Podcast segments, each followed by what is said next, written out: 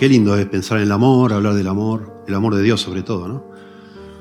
Eh, qué belleza, qué inspirador es, qué, qué tranquilizante es, ¿no? Pensar que Dios nos ama, que no puede dejar de amarnos, que porque nos ama a veces nosotros le quebrantamos el corazón a Dios.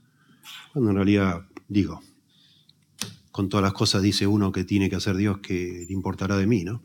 Pero sí le importa. La Biblia nos dice que sí. Y por eso también a veces este, nos, nos reprende porque nos ama, ¿no? Nos corrige, etc. Pero qué desafiante también pensar en el amor, porque en la Biblia se nos habla también a los que ya hemos conocido el amor de Dios, que nosotros tenemos que amar como Dios. Y eso ya es otra historia, ¿no? Eh, bien complicado. Bien complicado. Y debería, yo creo, a todos nosotros eh, desafiarnos, ¿verdad? Me, siempre me ha sorprendido a mí la iglesia de Tesalónica, Pablo dice que es la, el ejemplo de una iglesia que ama. Ustedes pueden leerlo en su casa. Vamos a hablar de Lucas, no de Tesalónica, de tesalonicenses, pero él habla de, todo el tiempo del amor, de cómo es el ejemplo para todos del amor, que, que aman, que aman de una manera tremenda, etc. Y entonces, cuando llega al capítulo 3 o 4, no recuerdo, dice, y les ruego que abundéis más y más en el amor. Y uno dice, para Pablo, estamos hablando de la gente, acabas de decir que son los que más aman y ahora les decís que amen más todavía. Es que nunca amamos lo suficiente. Nunca amamos lo suficiente. Y bueno, digo esto al empezar, igual sale la grabación está bien, pero yo no sé qué pasa en la mente de cada uno de nosotros cuando escuchamos un sermón, pero yo, este es un sermón que dio Jesús y yo lo voy a tratar de explicar, parte, ¿no? Este es el corazón del sermón de Jesús, del sermón famoso llamado Sermón del Monte.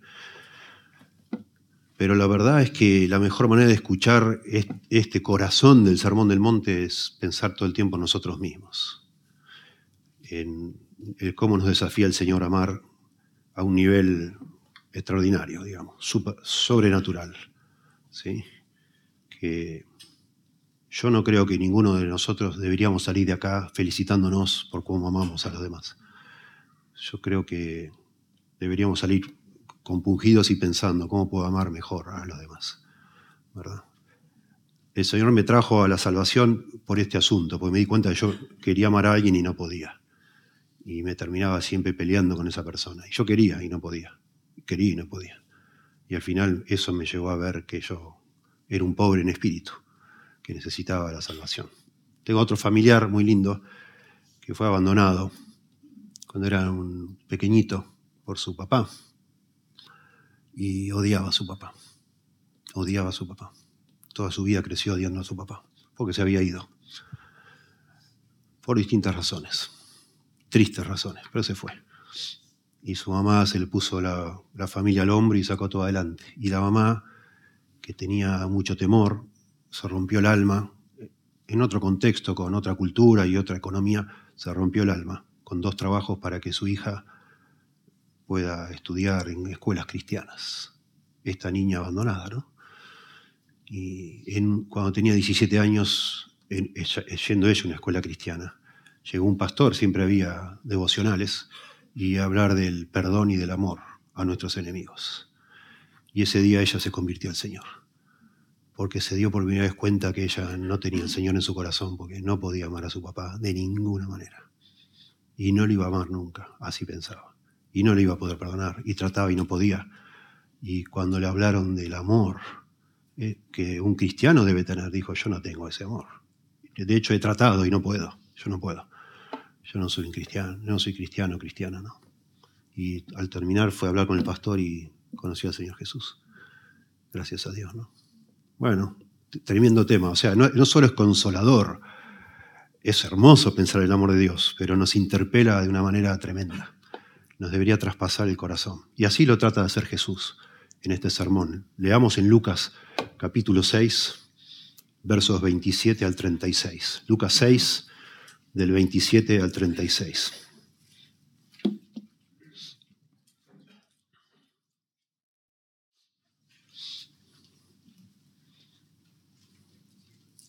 Lucas 6, 27. Ya vimos las bienaventuranzas y los ayes, y ahora viene, como digo yo, el corazón del sermón, que es el desafío del amor cristiano, de este amor sobrenatural, ¿no? Que no lo podemos ejercitar si no está Cristo en nuestro corazón. El amor de Dios derramado en nuestro corazón, como dice Romanos. Este, en el capítulo 5 de Romanos dice que el Espíritu Santo derramó su amor, el amor de Dios en nuestro corazón.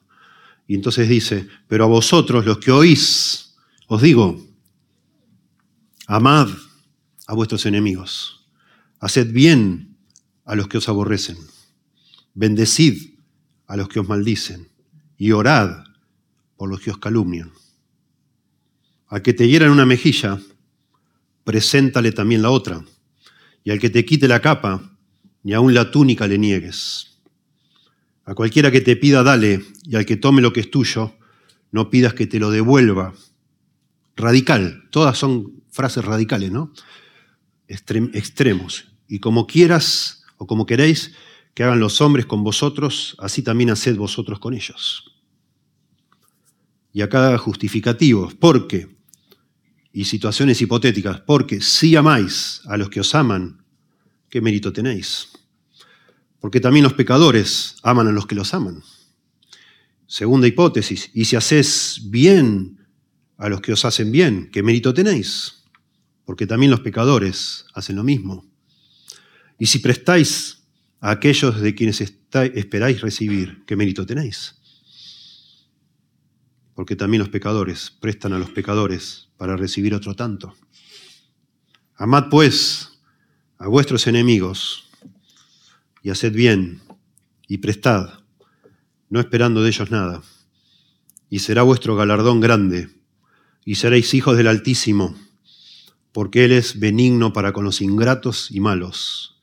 Conclusión, sed pues misericordiosos, como también vuestro Padre es misericordiosos. Se pregunta uno qué habrán pensado los que escuchaban esto por primera vez. Muchas personas le dan vuelta a esto para tratar de que no diga lo que está diciendo, porque es muy demasiado fuerte, demasiado. Eh, y según el contexto en el que lo leas es más fuerte o menos fuerte, ¿verdad? Los oyentes originales que estaban ahí frente a Jesús estaban bajo el dominio de, de los romanos y odiaban a los romanos. Y los religiosos les enseñaban a odiar a los romanos era hasta algo piadoso, no, no transar, digamos así, con este pueblo invasor. Tenías que odiarlo, con un odio religioso. En la audiencia se nos dice un poquito antes que había gente de Tiro y de, y de Sidón, que como ya les leí en el sermón anterior, Flavio Josefo decía que eran odiosos, enemigos odiosos. entre la es como si acá en esta audiencia tuviéramos enemigos, acá no sé de qué forma, no, hay, no tenemos enemigos a ese nivel nosotros, creo, políticos, como un, como un colectivo, ¿no? imagínense escuchar eso frente a personas que uno realmente odia. Tremendo. Bueno, el desafío de escuchar una explicación, una exposición de estas palabras es que cada uno de nosotros piense en personas que a lo mejor podrían entrar en la categoría de tus enemigos.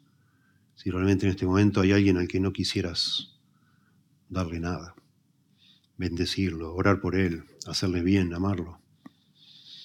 Ese es el desafío para nosotros, estudiando un pasaje así. Hay muchas características, digamos así, o virtudes, si se quiere, que identifican un verdadero cristiano, según el Nuevo Testamento porque está lleno de personas que dicen ser cristianas, pero no lo son, ya sabemos. El Señor nos dijo eso. Y entonces a veces la gran pregunta es, ¿cuál es ¿cómo sé si alguien es o no es cristiano? Y se han elaborado muchas listas.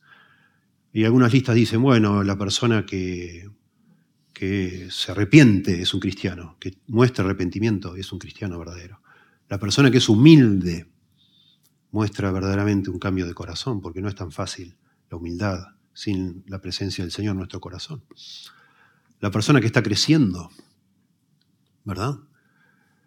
Eh, pienso en, allá en Primera Pedro capítulo 2, ¿no? que dice, desead como niños recién nacidos la leche espiritual no adulterada, para que por ellas crezcáis para salvación, si es que habéis gustado la benignidad del Señor, si es que realmente te has convertido. El deseo, la sed por la verdad, por la palabra de Dios, es una evidencia de un verdadero cristiano. Y el hecho de que está creciendo, ¿no? Eh, el amor a los hermanos, dice Primera Juan, es una evidencia de un, alguien convertido. La obediencia, también dice Primera Juan. Los hijos de Dios, ahora que llegamos a ser hijos de Dios por la gracia de Dios, tenemos deseos de obedecer a Dios, de obedecer la ley de Dios, la palabra de Dios. Nos preocupa. Tenemos temor de Dios que antes no teníamos. Hay fruto en nuestra vida. También allá en Juan 15 el Señor habla de que separados de mí nada podéis hacer. Y una persona que está separada de Dios no tiene fruto espiritual, que es el, amor, gozo, paz, paciencia, benignidad, fe, mansedumbre, templanza, etc. Dice allá en Gálatas 2, 2.20. 2, no, me equivoqué. 5.23 creo que no. No, no, no, pasa. El fruto del Espíritu, ¿no? Amor, gozo, paz, capítulo 5 de Gálatas. Pero si nos ponemos a hacer esa lista y, de pronto a comparar distintas listas, sin duda la característica de un verdadero cristiano es el amor. Una persona que ha conocido a Cristo tiene la capacidad de amar, que no tenía antes. Todos tienen capacidad de amar. Acá le llama a los pecadores. Los pecadores aman, o sea, los que todavía no se han convertido, ¿no? Los que viven como nacieron, nacemos pecadores. Todos aman, de alguna manera, todos saben dar algo a otros sacrificialmente, abnegadamente. Hay gente que, no sé, se anota para ser policía, para ser soldado y está dispuesto a morir para protegernos a nosotros. Si eso no es amor, no sé qué es, que hay doctores, etcétera, enfermeras, hay, hay amor detrás de eso. No es que necesitamos sí o sí convertirnos para poder amar.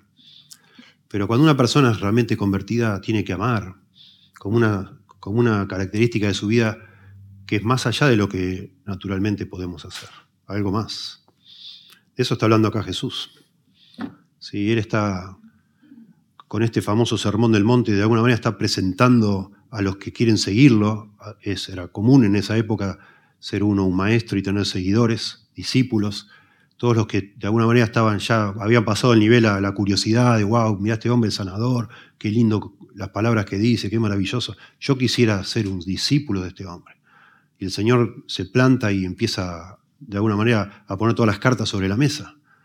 Y entonces Él dice, bueno, este, bienaventurados los pobres en espíritu, porque de esos es el reino de los cielos.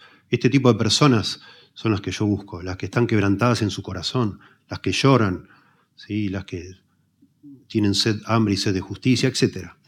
Ya lo vimos eso, Mateo 5 y aquí mismo. Esos, son los discípulos que yo busco. Ese tipo de personas son las que de alguna manera van a responder a mi llamado. Y ahora, en, esta super concentración, digamos así, o super resumen que hace Lucas, inmediatamente después que el Señor habla de, alguna manera su expectativa de las personas que van a, a tener el corazón apropiado para recibir lo que Él propone, ahora habla de cuál sería una persona una vez que se hace seguidora de Cristo discípula de Cristo, cristiano al final de cuentas, ¿cuál va a ser la manera de vivir de una persona así? Y elige, entre otras cosas, quizás lo que es más desafiante, que es que un verdadero cristiano va a amar a sus enemigos. Y de nuevo, nos tiene que poner a, a pensar demasiado. Y por supuesto, es como que el Señor elige el extremo de toda una gama porque un cristiano ama a su prójimo, un cristiano ama a su hermano, ¿verdad? Y un cristiano ama a un extraño. Eso es la palabra de donde sacamos la palabra sed hospedador. Si es uno que ama a los extraños, eso es lo que es un hospedador, amante de los extraños. Eso debe ser un cristiano, un hospedador, pero también un amante de sus enemigos. Tremendo. Tremendo. En primer lugar, antes de avanzar, ¿no? Nosotros deberíamos parar un poco y siempre debemos hacer esto porque estamos leyendo un libro que fue escrito en otra, digamos, para otra cultura, para toda la humanidad, pero originalmente su audiencia fue de otra cultura y las palabras traducidas a veces para nosotros evocan ciertas imágenes, pensamientos que no tienen nada que ver con lo que en esa cultura significaban. ¿no? No estamos hablando de un amor romántico. Yo no, Jesús no está diciendo acá que debemos amar a nuestros enemigos de una manera romántica, ¿no? Que, no sé, voy a tener un montón de sentimientos preciosos hacia, hacia mi enemigo. Acá define con claridad que amar a alguien es hacerle bien, hacerle bien. Así lo define Jesús y así lo define también el Antiguo Testamento. Es hacerle algo bien, algo que necesita, suplir una necesidad. Si tu enemigo tiene sed, dale de beber. Eso es la forma más típica que se habla tanto en el Antiguo como en el Nuevo Testamento, de lo que se define como amor. Este amor ágape es la palabra en el griego, traducida en, la famosa Septuaginta, que es la Biblia del Antiguo Testamento en griego, de la palabra hebrea ahab. Y eso significa ahab, es hacer bien a alguien, eso es amar a alguien. Tenga sentimientos o no tengas, digamos, te acompañe emociones lindas o no. De manera que amar a mi enemigo es hacerle bien, tratar de investigar, saber a ver qué necesita mi enemigo y yo ver si le puedo suplir eso. Eso es lo que está diciendo acá Jesús. Esa es la ética del cristianismo y es precioso. Es hermoso, eso causó una revolución en el mundo, no nos damos cuenta a veces. Pero esa revolución no debe parar, jamás. Si el Señor no hubiera subrayado esto, quizás el cristianismo hubiera desaparecido ya, porque el cristianismo ha sido perseguido y el Señor habló mucho de la persecución. Y si los cristianos no hubieran amado a quienes los perseguían, se hubieran aislado, vaya a saber dónde, y hubieran desaparecido. Pero el hecho que el Señor estableció de una manera tan fuerte, como que esto es el santo y seña de un verdadero cristiano, ha hecho que desde siempre los cristianos quizás han pasado un momento, no sé, como un valle de duda, de angustia, de resquemor, de deseo de venganza, pero enseguida prevalece en nuestro corazón por el espíritu que está en nuestro corazón. El desafío es decir, no, yo no puedo odiar a este carcelero, no puedo odiar a este hombre que me tortura. Yo lo tengo que amar. Y eso ha transformado el, mundo. Y tiene que seguir haciéndolo. Hace años fascinado yo con un hombre que se llama Richard Bumbram, que escribió varios libros. El, el primero que yo leí se llama Torturado por Cristo. Tremendo libro. Tremendo. Él fue torturado por Cristo en una cárcel en Rumania, en la ex Unión Soviética. Y él decía, los carceleros nos torturaban, traían a nuestra familia, traían a mis hijos adelante mío y le ponían una pistola en la cabeza a mi hijo adelante de mi celda.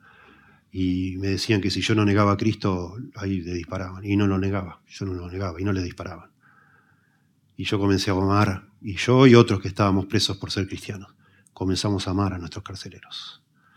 Y se empezaron a convertir, un montón de ellos, porque los amamos. Y le preguntábamos por su familia, y orábamos por sus hijos y por su familia, y queríamos bendecirlo.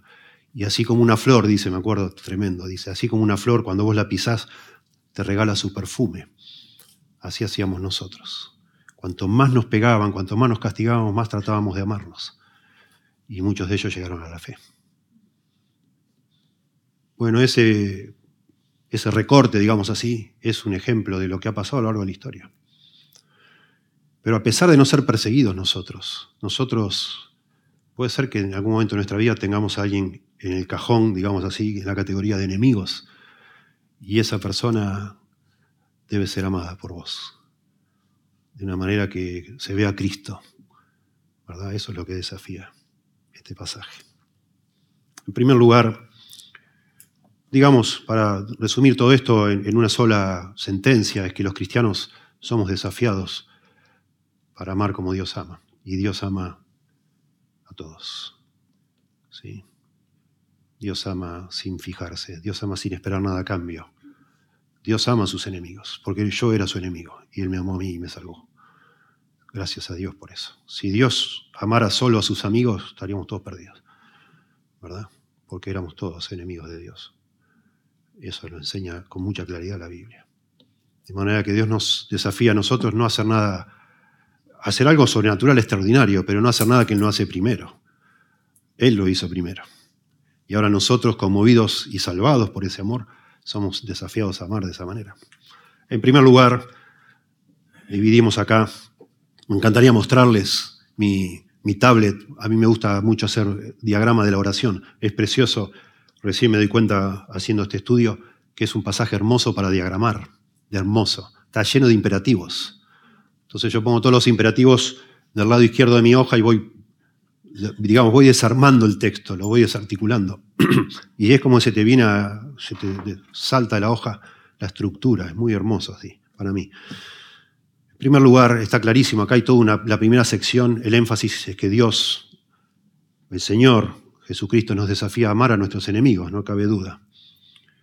Dice, pero a vosotros los que oís, acuérdense, la audiencia acá eran sus apóstoles, sus discípulos y gente curiosa, de todo tipo, entre ellos extranjeros, gentiles, de pueblos odiados, archienemigos, digamos, históricos, de, de Tiro y de Sidón. A vosotros a los que oís os digo, amad a vuestros enemigos. Aquí ya está hablando, todos coinciden los, los comentaristas, a los que ya de alguna manera han abrazado o, piensan abrazar, no sé. Es, está el Señor de nuevo presentando sus cartas. Si ustedes van a ser mis discípulos, esto va a tener que hacer. Va a tener que amar a sus enemigos. Amad a vuestros enemigos. Noten enseguida, en la segunda línea es como que define a qué me refiero con amar a tus enemigos. Haced bien a los que os aborrecen. Eso es amar a tu enemigo. Hacele bien. Busca algo para hacerle bien. Bendecid a los que os maldicen y orad por los que os calumnian. ¿Sí?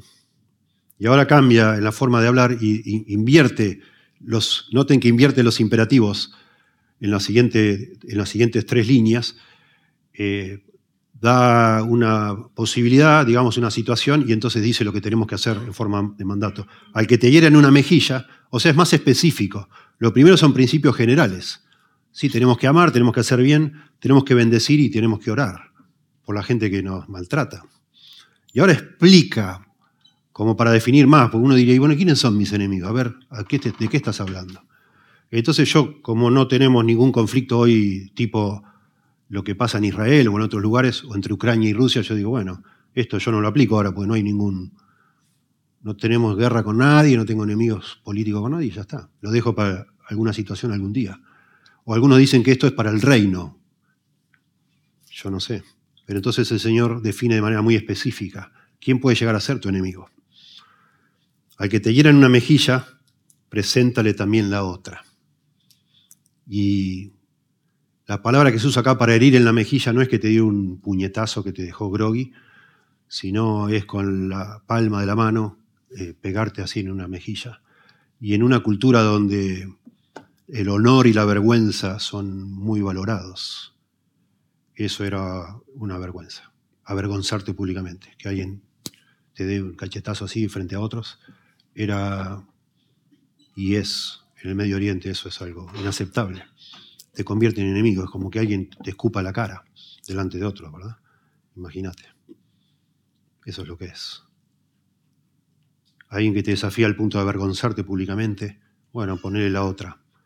Una situación eh, hipotética que engloba muchas posibilidades que vos podés pensar, cosas que no aceptarías, vos decís, bueno, este es mi límite, yo esto no lo acepto esto en mi casa, alguien, por favor, retírate de casa, esto no, yo no lo acepto y ya a partir de ese día no te hablas más con esa persona.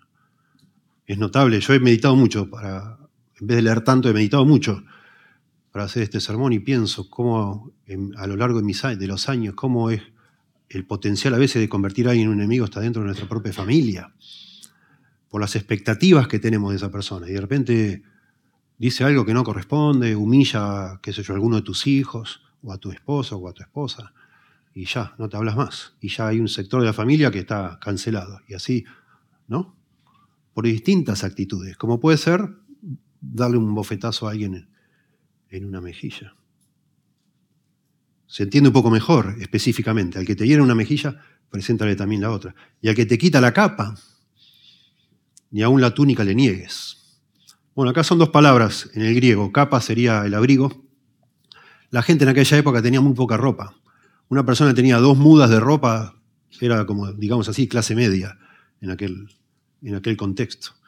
Y por, lo general, la palabra esta para capa era una, como un abriguito que se ponía uno como un poncho, no sé, ustedes mujeres sabrán los distintos tipos de... No me sale a mí otra palabra, pero poncho, no es un poncho, pero bueno.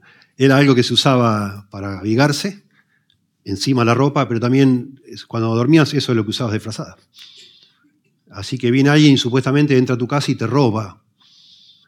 Te viene a robar y te roba la capa, que habrá sido algo codiciado. Y dice, dale también tu ropa interior. Eso es lo que sigue acá cuando dice, y aún le niegues la túnica.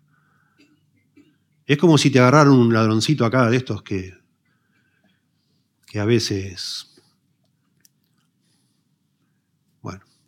un ladroncito que a veces aparecen, ¿no? Y te saca las zapatillas. Un par de, un par de, calzado deportivo acá sale más caro que, un traje, ¿no? Así es. Y sí, así es. Y te roban, te están robando las zapatillas, el tipo se está yendo el ladrón y vos decís, para, para, para, toma las medias. Te faltaron las medias. Imagínate. Es, lo que está diciendo más o menos este pasaje, para que lo entendamos, ¿no? Sí, no tiene sentido, estás loco. Ni te molestes en volver, ¿eh? Llévate todo ya de una vez. Imagínense. Y a cualquiera que te pida, dale. Noten, que siga habiendo acá entre estas, aunque cambie la estructura, siga habiendo imperativos, ¿no? Preséntale. O sí, preséntale. Este, no le niegues. Dale no pidas que te devuelva. Y entonces dice, y a cualquiera que te pida, dale. Y al que tome lo que es tuyo, no pidas que te lo devuelva. Distintos grados, ¿no? De pronto alguien que te eh, avergüenza, alguien que te roba y alguien que te pide prestado y no te devuelve. No sé, motivos por los cuales uno puede llegar a convertir a, digamos así, a un prójimo, ni siquiera un amigo. Un amigo puede ser un enemigo fácilmente. Pero poner un prójimo, alguien nomás, uno, Prójimo viene de la palabra próximo, o al revés, próximo viene de prójimo. Es una persona, un conocido, que fácilmente se puede convertir en tu enemigo solo porque te vino a pedir una herramienta prestada y nunca más te la devolvió. O te la rompió y se hizo el tonto y nunca te pagó el arreglo y nada. Te quedaste sin herramienta. Y vos decís, a este, a este no le presto nada jamás en mi vida, nunca más. ¿Verdad? Es más o menos lo que dice al final. Al que te pida, dale y al que tome lo que es tuyo, no pidas que te lo devuelva. Tremendo. Este es el amor. Esto es el amor definido aquí por, por el Señor Jesucristo, hacer el bien, bendecir. En el Antiguo Testamento hay un par de pasajes muy hermosos que solo para mostrar que de alguna manera el Señor no trae una ética nueva, es solo que, de nuevo, a veces los pasajes de la Biblia que poco nos ponen, nos incomodan en medio que los dejamos de prestar atención, ¿no? Y así fue en la época de Jesús. Noten, por ejemplo, como dice Éxodo 23.4, dice, si encuentras un toro o un asno perdido, devuélvelo, aunque sea de tu enemigo. Vos sabés, ¿viste? El del campo de enfrente que siempre anda de alguna manera haciéndose el vivo, soltando a los animales en tu campo para que coman tu pasto y y de repente un día ves, ves un toro suelto ahí, perdido, y decís, vamos, todavía, bien. Uno menos. Dice, no, agarralo y dáselo, llévaselo, aunque sea tu enemigo. Y Proverbios 25, 21 dice, y de ahí saca este, el Señor Jesús, en Mateo 25 y también Pablo, allá en Romanos 13, en Romanos 12, si tu amigo tiene hambre, dale de comer, si tiene sed, dale agua para que beba. Eso dice Proverbios suplí una necesidad. Hace algo por él, aunque sea tu enemigo, dáselo. Hermoso, tremendo. La Biblia, de alguna manera, tanto Antiguo como Nuevo Testamento, pero sobre todo Jesucristo, presenta una ética que debería ser revolucionaria, que es el amor puede frenar el odio, la enemistad. El odio no se combate con más odio. Ya nos hubiéramos extinguido probablemente. No solo, yo decía, quizás si, si no hubiéramos los cristianos vivido con esta ética, ya no existiría el cristianismo, probablemente el mundo ya se hubiera autodestruido. Porque el odio no se puede combatir con odio. No se acaba nunca, no se acaba más. Precioso. Siempre me llamó mucho la atención y lo discutí con un profesor mío de griego, Primera Corintios 13, ustedes lo conocen, que el apóstol Pablo en griego hace un desastre con el idioma, un desastre algo que no se hace, y en español es parecido, sería un error tremendo. Él convierte verbos en adjetivos. Dice en 1 Corintios 13, es el gran pasaje del amor que decimos nosotros, ¿no? 1 Corintios 13. Bueno, la verdad que este, este, este de Lucas 6, ahí está, ¿eh? Quizás es el pasaje central sobre el amor, este que estamos considerando ahora. Pero en 1 Corintios 13, Pablo sabe que la, definición del amor es hacer bien a otro. No es, una teoría, no es una filosofía, no es algo abstracto, es algo bien concreto. Y entonces él trata, cuando habla con los corintios, cuando le escribe a los corintios, trata de alguna manera de reflejar en lo que escribe ese concepto, que el amor, no, teoricemos sobre el amor. Dejemos de hablar sobre el amor y andá y vayamos y amemos a la persona. ¿De qué sirve que hablemos tanto de esto? Y Pablo dice, el amor es sufrido, y cuando vos lo lees en español parece que sufrido es un adjetivo. ¿Qué sufrido es esta persona? Bueno, en el original esto es un verbo, no es un adjetivo. El amor es benigno. Vos decís, qué benigno es este hombre, ¿no? Qué lindo, qué bondadoso. Bueno, acá Pablo, de nuevo, la palabra benigno, y después ustedes con software, con aplicaciones, todo lo pueden comprobar lo que estoy diciendo. La palabra benigno acá en realidad es un verbo, no es un adjetivo. El amor no tiene envidia. La palabra envidia ahí es un verbo, el verbo envidiar. El amor no es jactancioso, verbo. Y está en tiempo presente y habla de algo continuo, que lo hace siempre. No se envanece, verbo. No hace nada indebido, verbo. No busca lo suyo, verbo. No se irrita, verbo. No guarda rencor, verbo. Todos, todos verbos pone. No se goza de la injusticia. Bueno, acá se nota. Más se goza de la verdad. Acá hay dos verbos. Todo lo sufre, verbo. Todo lo cree, verbo. Todo lo espera, verbo. Todo lo soporta, verbo. Maravilloso. Eso es lo que está diciendo Jesús. Nosotros los cristianos debemos amar a nuestros enemigos en el sentido de tenemos que hacer algo por ellos y describe de manera específica todas las opciones posibles. Y por supuesto es solo, se llama esto casuística, ¿no? Se te presenta dos o tres casos para que vos lo extrapoles y pienses, bueno, este, un compañero de trabajo que me anda sorruchando el piso, ¿qué le hago? ¿Qué hago con él? O sea, no hace falta que lo ponga acá en la lista para decir, bueno, este es mi enemigo. Vos ya sabés que en tu corazón ya es tu enemigo. Decís, ¿qué, hace? ¿Está loco este? ¿Verdad? ¿Cómo me hace esto? Y tenés, si sos un cristiano y una cristiana, un cristiano, si somos cristianos, tenemos que empezar a pensar estrategias para amar a ese compañero de trabajo insoportable, insufrible, que está hablando por envidia por lo que sea mal de nosotros detrás de nuestra espalda. Y eso, así se aplica esto, ¿verdad? Situaciones específicas. Y amándolo, vas a dar gloria a Dios aunque nadie lo sepa, vas a representar a Dios como Dios debe ser representado, porque tu, Padre y mi Padre Celestial así es, ¿verdad?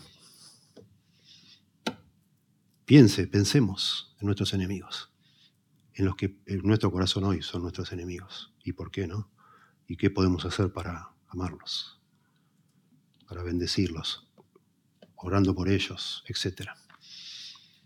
Muy hermoso, leímos Romanos 13 recién y justo coincide con eh, la asunción de, los gobernantes nuevos en nuestro país, y es muy lindo que lo consideremos, pero la razón que pedí de leer Romanos 13 es porque tanto Romanos 12 al final y Romanos 13 después que habla de los gobernantes, todo está enfocado en el amor.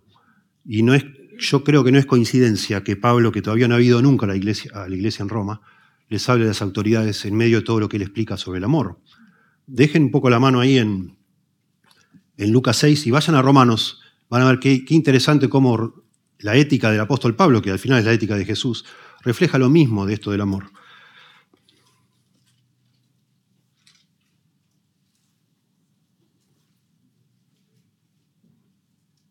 Romanos 12, empecemos en el 12.9. Lo vamos leyendo nomás con algún pequeño comentario para que veamos que exactamente acá se refleja lo mismo. El amor sea sin fingimiento. Pablo le dice a los romanos, de nuevo, creyentes que él todavía no ha visto en persona. Romanos 12.9. El amor sea sin fingimiento. Aborrecé lo malo, seguid lo bueno. Amaos los unos a los otros con amor fraternal. Bueno, dentro de la iglesia, ¿no? Ama, a tus hermanos con amor fraternal, sin fingimiento. No te, no te mandes la parte, amalo de verdad, ¿no? En cuanto a honra, prefiriéndolos, prefiriéndoos los unos a los otros, en lo que requiere diligencia, no perezosos, fervientes en espíritu, sirviendo al Señor, gozosos en la esperanza, sufridos en la tribulación, constantes en la oración, compartiendo para las necesidades de los santos, practicando la hospitalidad. Bendecí, y acá empieza ya a hablar ya no de los hermanitos, amiguitos, que nos amamos todos. Se, supone y debemos. Bendecid a los que os persiguen. Bendecid y no maldigáis. De nuevo aquí, eh, a los, que, a los enemigos. Y acá puede ser, de nuevo, el contexto de persecución política. ¿Sí? Eh, cada emperador tuvo distintas políticas, pero casi ninguno protegió al cristianismo. Hasta Constantino nadie protegió al cristianismo. Todos de alguna manera, si no escribían edictos para que el cristianismo sea exterminado, al menos se hacían los distraídos y dejaban que cada gobernante en cada sector, cada, cada, cada, municipio, digamos, haga lo que quiera con los cristianos. Bendecí a los que os persiguen, bendecí y no maldigáis. Gozaos con los que se gozan, llorad con los que lloran, unánimes entre vosotros, no altivos, sino asociándoos con los humildes. No seas sabio en vuestra propia opinión. No paguéis a nadie mal por mal, odio por odio, ¿sí? Enemigo por enemigo, digamos. Procurad lo bueno delante de todos los hombres. Si es posible, en cuanto dependa de vosotros, estad en paz con todos los hombres. No os venguéis vosotros mismos, amados míos, sino dejad lugar a la ira de Dios, porque escrito está, mía es la venganza, yo pagaré, dice el Señor. Así que si tu enemigo tuviere hambre, dale de comer. Si tuviere sed, dale de beber, pues haciendo esto, ascuas de fuego amontonará sobre su cabeza. No seáis vencido de lo malo, sino vence con bien el mal. Bueno, no quiero explicar mucho por irnos por las ramas, pero es muy hermoso esto. Aquí está en un contexto también real, no es teoría esto. Los cristianos estaban sufriendo mucha tentación a, querer vengarse por el maltrato que ellos sufrían tanto de los judíos, como vemos en el libro de Hechos, como de los gobernantes seculares. No te vengáis, dejale la venganza a Dios, Él sabrá en el futuro qué va a hacer con estas personas. Ahora trata de bendecirlos. No seas vencido de lo malo. A mí me fascina pensar en esto, porque en nuestro corazón empieza una batalla, y está usando terminología militar.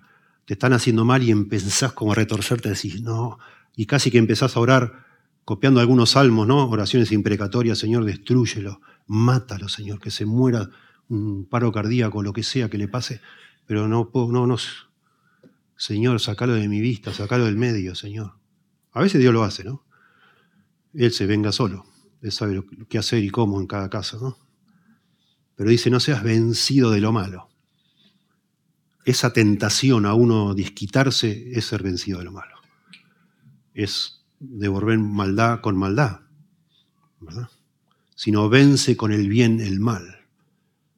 Esto es precioso, o sea, cuando yo digo, bueno, no, Señor, dejo en tus manos la venganza, tú sabrás, tú sabes todo, todas las cosas, yo voy a hacer bien a esta persona. Y hacerle bien a una persona que me hace mal a mí es de alguna manera una victoria, lo es, en tu corazón y en el mío. Es maravilloso. Yo conozco personas y lamentablemente no, no hicieron caso a esto. Y no es que uno sea un vidente, porque nadie lo, nadie lo es, pero si uno realmente toma, toma nota de la Biblia, es como que uno sabe adivinar lo que va a pasar con alguien, porque acá lo dice. Hace muchos años alguien en nuestra iglesia aquí, que era miembro, se enteró que hacíamos un picnic, como que hicimos un par de semanas atrás, y se enteró que al picnic iba a ir alguien que a él le había hecho mucho daño en el pasado. Y en cuanto se enteró, me llamó y me dijo, yo no, me dijo, yo no voy a ir al picnic. Digo, ¿cómo no? No, porque si va tal persona, yo no voy. Es que justamente lo invitamos para hablarle de Cristo, necesita a Cristo. Sí, pero no me importa, si él va, yo no voy. Y digo, pero no, no hagas eso. Por favor, no hagas eso. El día que vos eh, te plantes esa posición, hasta ahí llegó tu vida cristiana. Se te va a secar el corazón. No vas a madurar, a crecer más. Tu vida cristiana hasta acá llegó. Y así fue, así fue. Al final la persona no vino, ninguno de los dos vinieron. No sé si la otra persona conoció a Cristo, no sé. Pero esta persona ya murió, no sé a dónde fue.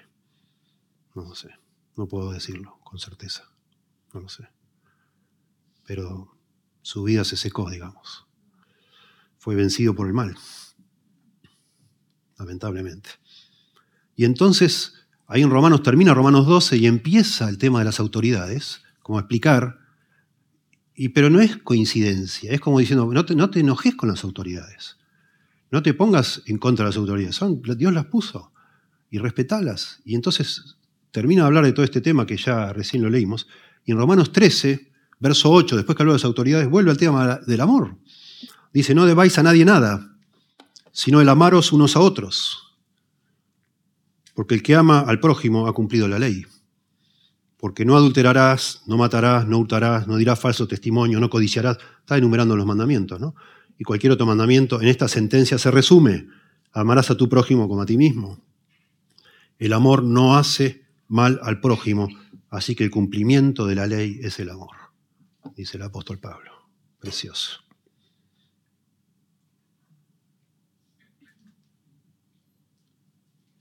Tremendo. Hay algo paradójico en todo esto. Y ya los investigadores, la gente que estudia en las universidades ya lo ha descubierto. Que si estudiamos la historia, las expresiones más espantosas de odio son religiosas. Tremendo. Yo no sé si ustedes se dieron cuenta, pero el mundo cambió después de, de las Torres Gemelas. Y en Estados Unidos, que era un país muy religioso, ya no lo es. Ellos llegaron a la conclusión, por supuesto, motivados por este mundo malvado, en manos del maligno, que la forma de evitar que una vez más vuelva a pasar algo así era sacar a Dios de las escuelas y de todos lados. Porque la religión genera odio. Así llegaron a esa conclusión, llegaron las universidades en Estados Unidos. La religión genera odio.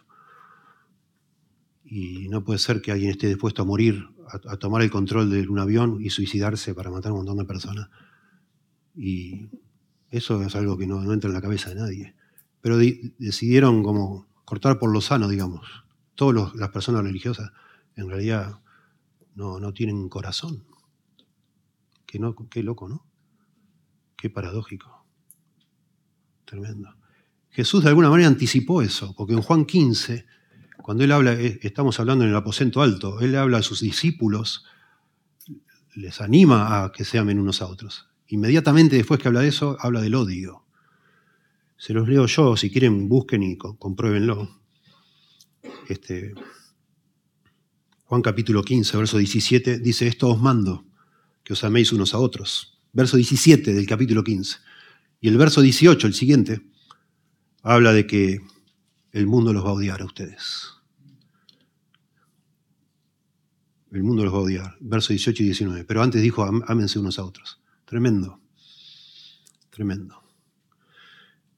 Digo esto no para irnos por las ramas, sino para un poco hacernos pensar que esto es algo demasiado serio, ¿no? Y el, odio no, nunca se vence con odio, el odio con odio solo se multiplica. La única manera de frenar el odio es con el amor. Eso es lo que está diciendo. Si vos te enganchás en ese en este circuito de odio, te vence el corazón, se te seca tu alma. Lo dice el Señor Jesús hablando a Pedro, hablando del perdón, ¿no? En Mateo 18. Cuando Pedro le pregunta, ¿cuántas veces tengo que perdonar? Y cuenta la, la parábola del hombre tiene una deuda incalculable y al final se la perdonan y él sale de ser perdonado y encuentra uno que le debía nada lo agarró del cuello, casi lo ahorca, y ese hombre dice, lo llevaron de nuevo al calabozo hasta que pague todo, ¿no? al que debía mucho. Y el Señor dice, así se hará con vosotros, así se hará con vosotros, si no, si no perdonáis de corazón a cada uno sus ofensas. Que es lo mismo de odiar, ¿no? No perdonar.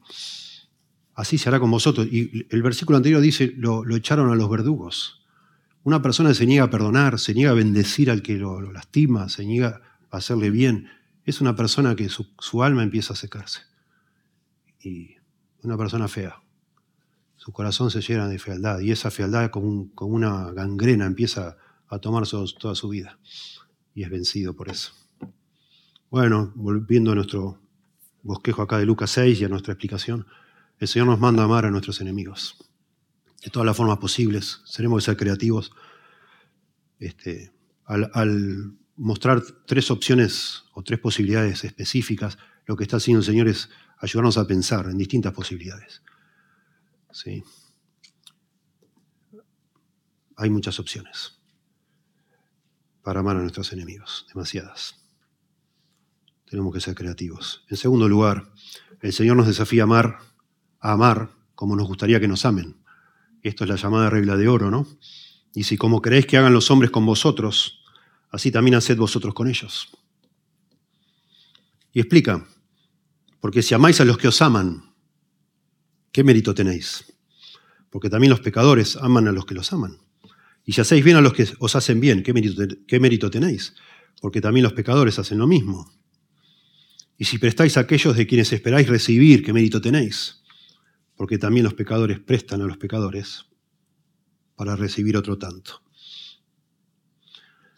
Bueno, esto está encabezado por la llamada regla de oro, así se llama en la Biblia, la regla de oro, que es algo que el Señor Jesús de alguna manera introduce en la discusión, digámoslo así, de la época y hasta el día de hoy llegó, ¿no? La discusión antes de la venida del Señor Jesús era de forma negativa.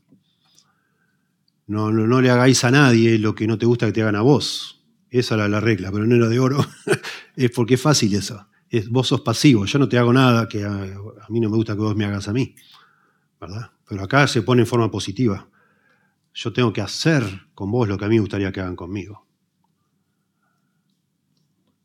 Y a mí me gustaría que vos me comprendas. Quizás si me prestaste algo y se me rompió y que comprendas que de pronto no, no fue de mala, no fue, fue sin querer, no fue a propósito. Y me gustaría que no te pongas tan intenso y rabioso, digamos así, persiguiéndome por teléfono hasta que te devuelva lo que me prestaste. Dame, un tiempo, por favor. Yo ahora no te lo puedo devolver. Ponele. Estamos inventando, ¿no? O cosas por el estilo.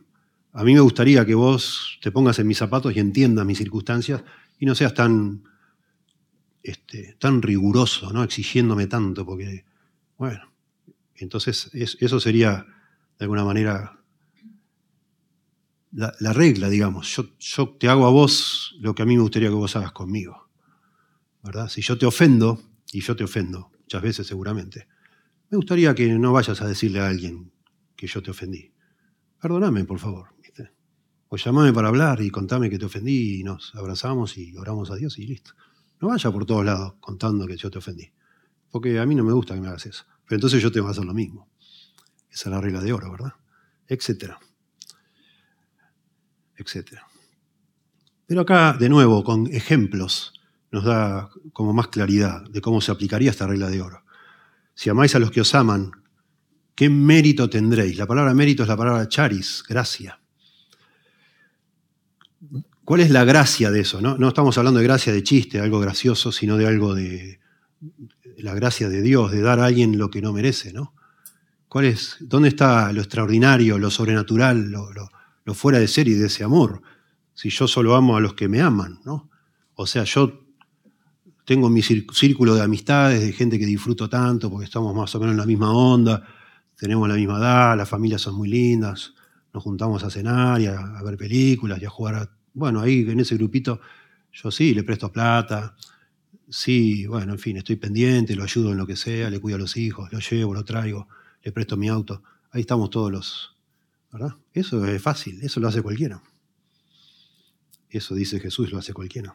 Cualquier persona natural, los pecadores le llamo aquí, aman a los que los aman. Es muy interesante que hable acá de pecadores, pecadores, cuatro veces habla de los pecadores, porque esto nos da una pista que todo lo que se está diciendo está diciendo a los que Seguimos siendo pecadores, pero ya hemos conocido la gracia de Dios. Está hablando de los creyentes. ¿sí?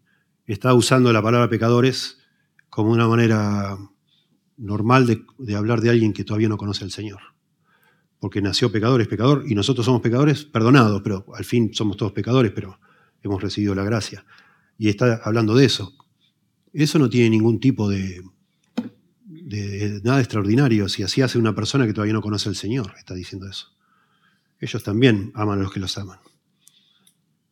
¿Cuál es la gracia? Y si hacéis bien a los que os hacen bien, noten que está usando la misma bosquejo que ya nos dio antes, ¿no? Amar, hacer el bien, etc. ¿no? ¿Qué mérito tenéis? ¿Cuál es la gracia? Porque también los pecadores hacen lo mismo.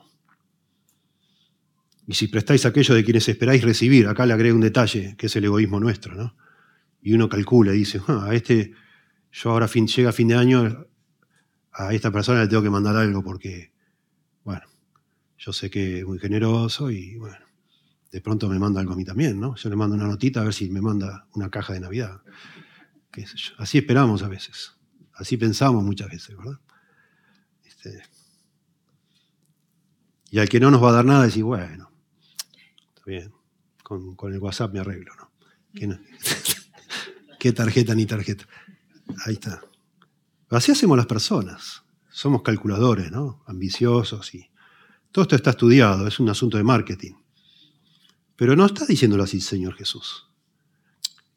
Digamos, la gente experta en marketing y en relaciones sociales ve la regla de oro como una muy buena técnica para ganar amigos y para tener éxito. No está para nada, no tiene nada que ver eso acá de lo que está diciendo Jesús. ¿Verdad?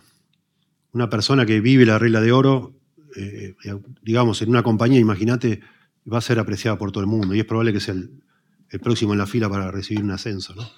Porque es una persona que sabe manejarse con los demás y no hay conflictos donde él está, él todo tranquilo. Y bueno, es una estrategia.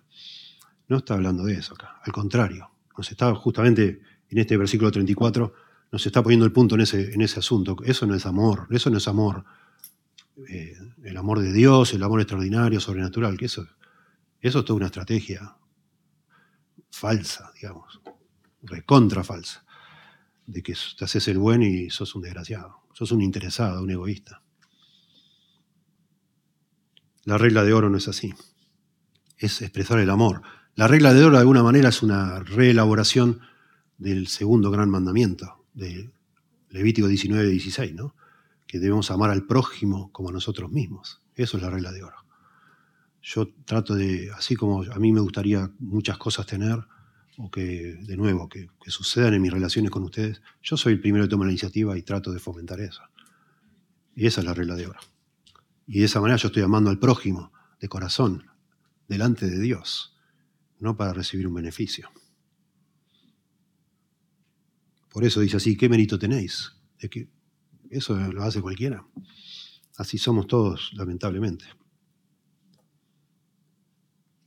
En tercer lugar, a partir del verso 35, y está relacionado con esto, el amor. El Señor, decíamos, primero nos desafía a amar a nuestros enemigos, en segundo lugar, el Señor nos desafía a amar como nos gustaría ser amados.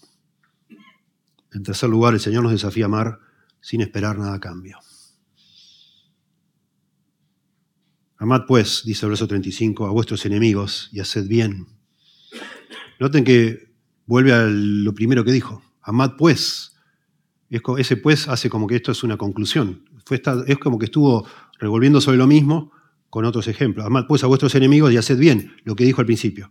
Y prestad no esperando de ello nada, y será vuestro galardón grande. Y la clave acá es no esperando nada, porque eso es el amor verdadero. Lo haces porque Dios dice que lo tengo que hacer. Dios te pide hacerlo. No para ser aplaudido, no para recibir honores, no para ser ascendido, no por ningún interés, no para que te devuelvan lo que vos les diste. Hay un contexto acá cultural que se nos escapa. Hay muchos estudios muy lindos hoy en día en, toda la erudición evangélica. Uno de ellos es todo esto de la cultura de honor y vergüenza. Ya está lleno de libros, gordos libros, que nos tratan de hacer entender cómo se vive en una cultura donde se valora tanto la honra pública y la vergüenza pública. Y entonces nos ayuda a ver con otros lentes cosas que se dicen en la Biblia. Pero también hay libros muy interesantes que nos hablan en el contexto del primer siglo, en aquel lugar, Medio Oriente, todo el tema de, apadrinazgo, de, personas que de alguna manera también tomaban el, cuidado de otros, personas de clase superior, digamos, o de, materialmente muy pudientes, que tenían ciertos códigos hacia las personas que estaban debajo. Y si una persona pudiente recibía un favor de alguien no pudiente, la persona pudiente sí o sí tenía que devolver el favor. No es que como nosotros, bueno, qué lindo, me mandó una tarjeta, le voy a decir gracias. O me invitó a cenar, qué lindo me invitó a cenar. Bueno, en aquella época el que fue invitado a cenar tenía que hacer algo por el que lo invitó. De una manera muy fuerte, ¿sí? En Estados Unidos, no sé ahora cómo lo hacen, pero a mí me fascinó cuando yo invitaba a alguien a cenar y después a mitad de semana me llegaba una notita por correo. Gracias por invitarme, qué sé yo, tan formal, ¿no? Tan bonito eso. Te mandaban una carta por correo para agradecerte que le invitaste a cenar. Eh, o cosas así, pero detalles, ¿no? Lindos detalles. O un llamado, etc.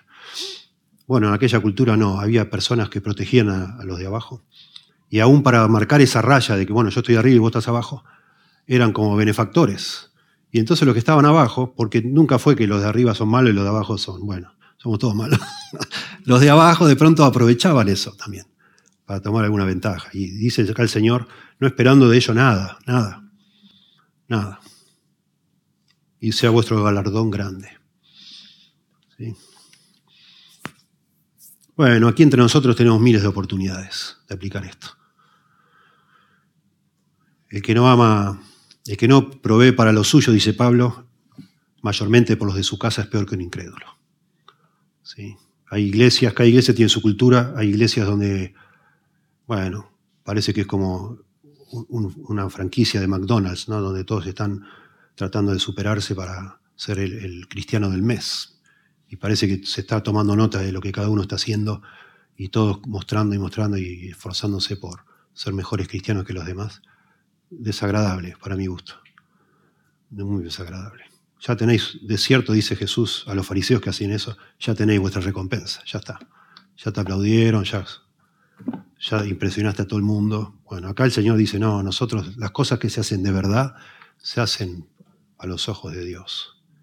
Y el galardón, la recompensa de eso en el futuro algún día lo vas a recibir. Y digo porque Dios también está viendo nuestro corazón cuando hacemos algo. ¿Por qué lo hacemos? El que te aplaude dice, qué maestro, qué bárbaro, lo que estás haciendo, qué maestro. Ni sabe lo que está en tu corazón. No lo sabe. Ninguno lo sabe. Ni vos ni yo sabemos lo que hay en nuestro corazón a veces.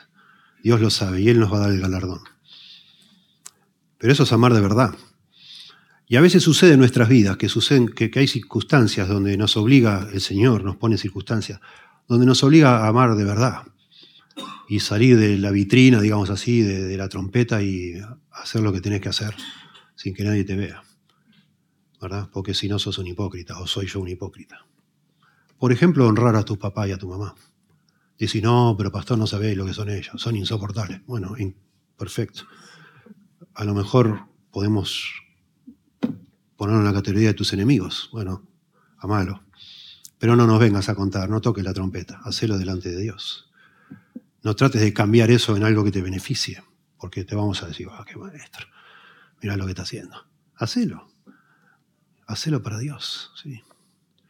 Yo sospecho, miren, no quiero ser malo, sospecho que si nosotros tomamos en serio lo que nos dice la Biblia, no tenemos demasiado tiempo para empezar a hacer un montón de ministerios, que todos tengan un ministerio, así en estas iglesias que yo mencioné, están obsesionados que todos tengan algo que hacer y todos tienen que hacer algo para el Señor. Tenemos de todo para hacer para el Señor. El problema es que la, sinceridad en general es, secreta. Lo tenemos que hacer porque Dios nos dice, sí. Empezando por tu casa, ama a tus hijos. Deja de, Estás todas las noches dentro de una iglesia y, a tus hijos, ¿quién nos está atendiendo? Eh, así no es el cristianismo. Sé un buen padre, sé una buena madre. Amalos de corazón. Ama a tus padres. Quizás ya llegaron a la edad que te necesitan. Anda y amalos de corazón. Dándole lo que necesitan. Y no es solo comida. De pronto tu, papá tiene más dinero que vos. Es, la situación más normal sería esa, casi siempre. No es eso. Tu padre está solo o tu mamá está sola y él quiere solo estar con vos. Que lo quieras. Pero a vos te gusta más, es más entretenido estar con tus amigos, obvio. ¿O no? Porque vos recibís, estando con tus amigos, recibís el también el descanso, etc. Bueno, en fin. Una cosa es una carga, la otra es un placer. Y entonces, ahí estamos. ¿Verdad? Bueno, tantas cosas, ¿no? Ustedes pensarán. Pero acá habla de un galardón, y eso tiene que ver de nuevo con la teología o la doctrina de las recompensas. Dios mira todo lo que hacemos, pero no solo mira lo que hacemos, sino por qué lo hacemos. Mira nuestro corazón. Primera Corintios 4 dice eso. Señor mira nuestras motivaciones, nuestros motivos. Y si lo hacemos porque lo hacemos para Dios, eso será recompensado, dice el Señor. Cosa realmente que debería dejarnos sorprendidos, porque yo, yo estaba camino al infierno merecidamente. Y ahora resulta que voy al cielo porque el Señor me salvó. Y ahora me entero no solo eso, sino que el Señor me va a dar premios en el cielo, galardones. Yo no merezco nada. Voy a estar en el cielo golpeándome el pecho diciendo, Señor, ¿qué hago acá? Te equivocaste conmigo. Si vos sabías quién yo soy yo, ¿por qué me trajiste acá? Yo no merezco esto. Y no solo eso, sino que el Señor dice en otro lado, cada uno recibirá su alabanza de Dios. Y recompensas y todo. Bueno, eso es pura gracia, de nuevo. Pero para eso tenemos que esforzarnos por ser sinceros, genuinos, verdaderos cristianos. Y eso se muestra a Dios solo. Después si alguien se entera es lindo. Yo esta semana me enteré un par de cositas hermosas de algunos de ustedes. A mí me infló el corazón. Con un orgullo, un... no sé, de pasar a todo pastor, yo creo. Digo, amén, qué lindo. Hermosa. Hermosa lo que pasó. Sí, alguien se fue esta semana a trabajar sin dormir para amar a un hermano. Me encantó eso. Hermoso. Y no era necesario, en un sentido. Pero lo quiso hacer para servir a Dios. Así, así cuando alguien, la, persona estaba con él, le dijo, che, pero te va, mira la hora que te vas sin, sin dormir. Sí, no importa. ¿Y por qué hiciste esto? Y porque quería servir a Dios. Hermoso, hermoso, hermoso, hermoso. Hermoso. A mí me bendice y me estimula a hacer lo mismo, ¿no? Decir, wow, bien, vamos todavía. Esto es lo que es un cristiano y eso es lo que nos encanta que pase alrededor nuestro entre cristianos. Y cuando vos amás a tu enemigo y si uno de, carambola se entera, vayas a ver.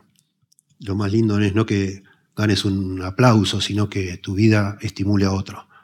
Y a veces, en inglés lo dicen muy bien, eh, me humilla, decimos. En inglés se dice, me humillaste. Porque es correcto eso, me humilló porque yo no lo hice. Te veo vos haciendo eso y digo, wow, yo soy un desastre al lado de esto. Mira vos, wow, me siento humillado. En el buen sentido, porque me impulsa a hacer lo mismo.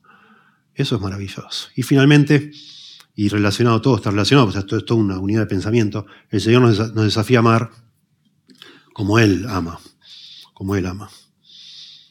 Porque dice, y seréis hijos del Altísimo, al final del verso 35, porque Él es benigno para con los ingratos y malos ser hijo del Altísimo, lo que está diciendo acá el Señor es que, bueno, ustedes saben, ser hijo de es ser parecido a tu papá, ¿verdad? Es una forma muy linda, un hebraísmo, ¿no? El hijo de consolación, hijo del trueno, hijo de esto, hijo de lo otro.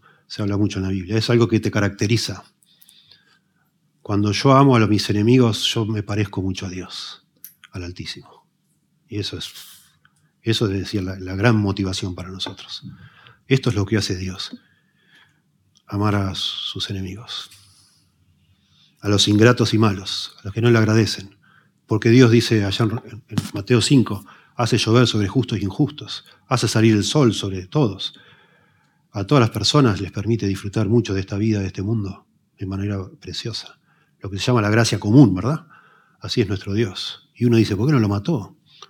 ¿Por qué lo deja vivir lo más campante y tener cosas cuando es un blasfemo esta persona? Bueno, confunde eso a veces, porque no entendemos, pero así es Dios, así es Dios, que tiene paciencia, tiene misericordia.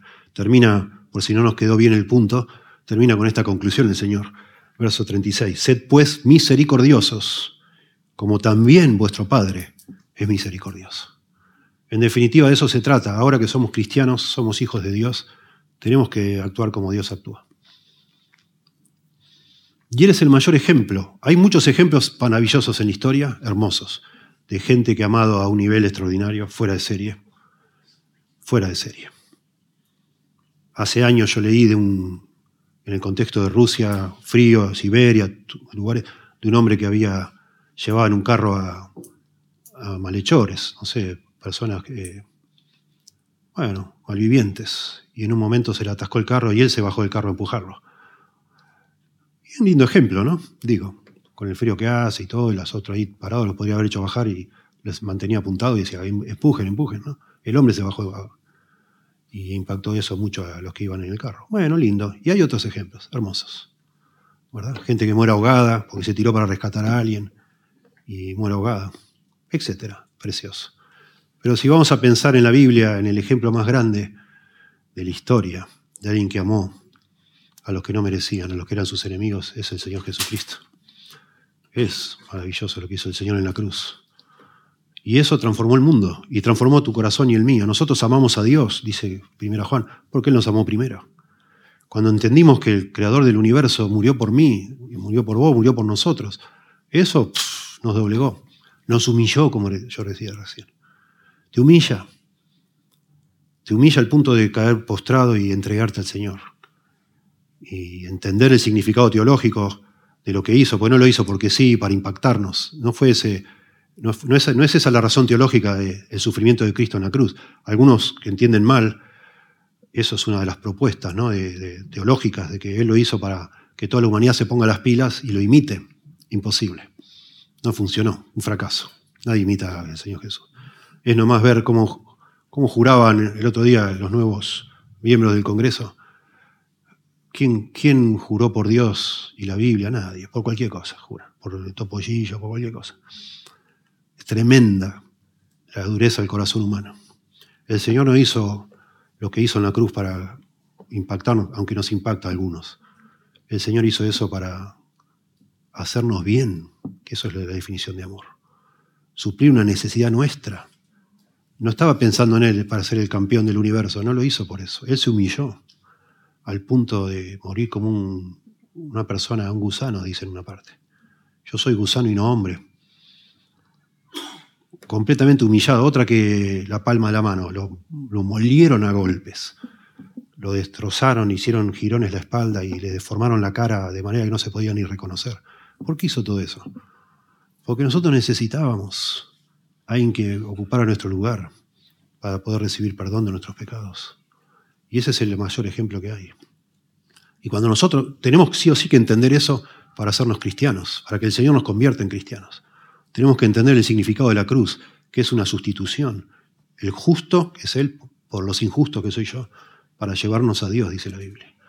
Cuando nos humillamos delante de Dios, reconociendo nuestro pecado, odiando nuestro pecado, como vimos en las bienaventuranzas, ¿sí? reconociendo nuestra nuestro hambre, nuestra sed, nuestra pobreza espiritual y la necesidad de que ahí nos rescate, entonces el Señor nos salva, nos salva. Y cuando de, verdad nos entregamos a Cristo porque Él nos salvó, empezamos a ser hijos del Altísimo. Y empezamos, con la ayuda del Señor y el Espíritu Santo que derrama el amor de Dios en nuestro corazón, a procurar seguir al Señor. Y es un proceso. Y empezamos a amar al prójimo, y empezamos a amar a, bueno, a los hermanos, hermosos, queridos, al prójimo, a los que están afuera, pero en algún punto tenemos que empezar a amar a nuestros enemigos, porque eso es lo que hace Dios. Y si no podés amar a los enemigos, si te das cuenta que es imposible, no lo vas a hacer, no lo podés perdonar, bueno, yo te invito a que consideres si realmente vos sos solamente nominalmente un cristiano, de nombre, pero no un verdadero convertido. Fíjate, suele pasar, la Biblia lo enseña. Somos capaces de engañarnos a nosotros mismos. Esta es una buena manera de medir lo genuino de tu fe en el Señor. Si vos pensás en alguien, vos sabrás que no podés amar y decís, no, no, no lo voy a amar, no, ni loco. Bueno, a lo mejor todavía no llegaste al punto de convertirte en un cristiano, o que el Señor te convierta y toma nota y hace algo porque si morís en ese estado estás perdido. Sí. Te damos gracias, Señor, por tu palabra. Pedimos que la uses en nuestra alma, en nuestro corazón. Es demasiado, Señor, extremo cuando leemos esto. Eh, demasiado contrasta con todavía el remanente de pecado que hay en nuestro corazón. Señor, ayúdanos a gustar lo que es hacer lo que tú nos dices, Señor. El gozo, el placer de librarnos, Señor, de, de, la carga de estar de manera obsesiva pensando en alguien que nos hizo daño.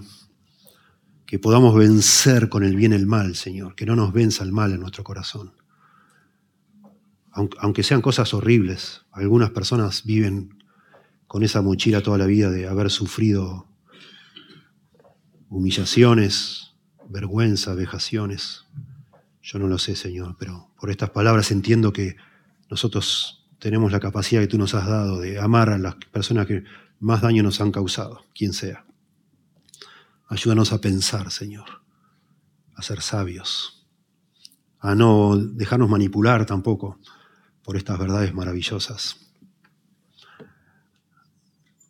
a usarlas de manera bíblica, Señor, también poniendo en balance otras verdades que tú también enseñas contra las personas que no quieren trabajar, contra las personas que son displicentes, eh, desordenadas, que no tampoco apliquemos mal esto al, punto de que estemos fomentando la vagancia o, el abuso o la manipulación de otros entre nosotros mismos, que nos exigen que los amemos al punto de darles lo que ellos deberían conseguir por, por sí mismos, Señor. Ayúdanos a crecer en sabiduría, a ser maduros, porque al final ayudar a personas que no, no merecen ayuda es perjudicarlos. Entendemos, Señor, por tu palabra. Ayúdanos a aplicar esto y ser genuinos creyentes, Señor. Que hacemos lo que debemos hacer a, tus ojos, con un corazón sincero, genuino. Ayúdanos, Señor. Y por favor, convence de pecado a los que necesitan eh, venir a tus pies, Señor, a tus brazos, para que tú los salves. Te ruego, Dios. En el nombre de Jesús. Amén.